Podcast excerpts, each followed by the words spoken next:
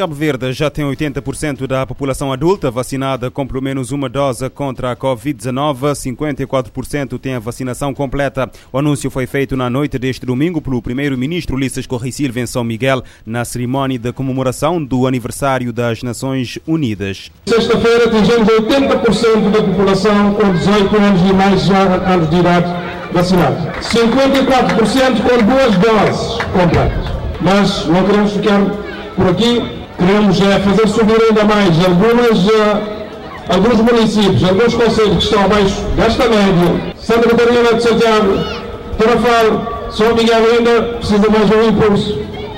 Uh, Boa Vista, Mosteiros, São Salvador do Mundo, temos que subir. Uh, porque é subindo que nós todos protegemos muito mais uns aos outros. O próximo passo é começar a vacinar adolescentes dos 12 aos 17 anos.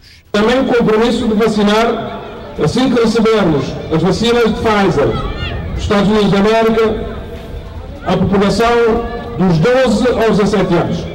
Isto é importante e eu não tenho dúvida que vai ser muito mais rápido porque é a população escolar. Está nas escolas, está nos liceus. Então nós já temos a logística suficiente e a experiência suficiente para vacinarmos rapidamente essas crianças e adolescentes para podermos aumentar o nível de proteção. E queremos chegar ao final do ano com um nível ainda superior de vacinação.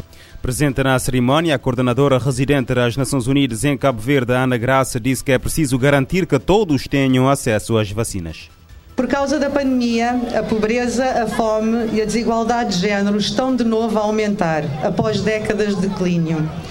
As mudanças climáticas, a seca, a salinização da terra impacta o rendimento e a segurança alimentar das famílias rurais. O único caminho a seguir é o da solidariedade ao garantirmos que todas as pessoas em todos os lugares têm acesso às vacinas da Covid-19, o mais depressa possível estamos a salvar a nós próprios e ao próximo.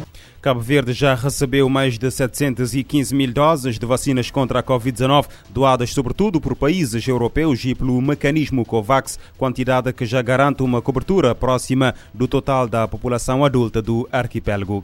O sistema da ONU em Cabo Verde quer prevenir a exploração e abuso sexual. É neste sentido que lançou uma campanha este domingo no âmbito do eh, Dia das Nações Unidas, celebrado em São Miguel, interior de Santiago. Em declarações à imprensa, a coordenadora das Nações Unidas em Cabo Verde, Ana Graça, explicou o objetivo da iniciativa. Primeiro objetivo é que toda a liderança das Nações Unidas, todos os funcionários saibam do que é que estamos a falar e saibam de quais é que são as proibições e as investigações e as consequências, porque qualquer ato que possa eh, representar qualquer espécie de abuso ou de exploração sexual, seja dentro das Nações Unidas, seja nas, com os funcionários das Nações Unidas, com uh, qualquer membro da população, uh, será punido seriamente.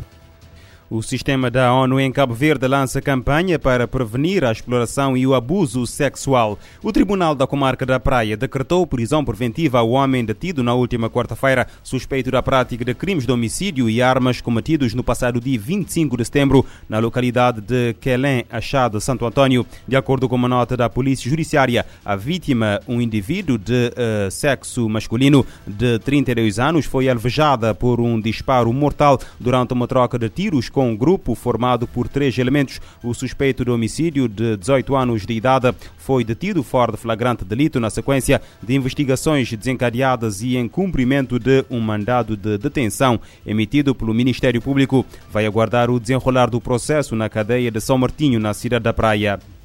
Dairo Antônio eh, David, conhecido pelo eh, apelido de Otaniel, um dos traficantes de drogas mais procurados da Colômbia, foi capturado numa operação conjunta do Exército e da Polícia, no que pode ser um dos golpes mais importantes à estrutura criminosa que liderava o clã do Golfo. A informação foi confirmada neste sábado pelo presidente Ivan Duque. Otaniel, de 49 anos, era o líder do clã eh, do Golfo, que também se define como autodefesas uh, gaitanistas da Colômbia, um grupo criminoso que surgiu após a desmobilização de grupos paramilitares em 2006 no governo de Álvaro uh, Uribe. O grupo de narcotraficantes teria 3 mil integrantes e atuaria em mais de 250 municípios dos 1.122 que compõem o país. Entrevista coletiva, o ministro da Defesa, Diego Malano, disse que o clã do Golfo se tornou a maior ameaça ao país,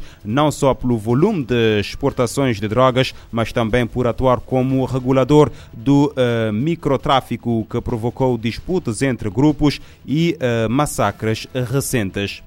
Até 180 mil profissionais de saúde podem ter morrido de Covid-19 em todo o mundo entre janeiro de 2020 e maio deste ano. A projeção é da Organização Mundial da Saúde. Entre 80 mil e 180 mil profissionais de saúde podem ter morrido de Covid-19 entre janeiro de 2020 e maio deste ano. Os dados são da Organização Mundial da Saúde, OMS. A agência está fazendo um apelo urgente por ações concretas para uma melhor proteção dos trabalhadores do setor em todo o mundo. O cálculo é baseado numa análise de quase 3 milhões e meio de mortes por coronavírus mas a OMS acredita que o total pode ser 60% menor do que o número real de vítimas.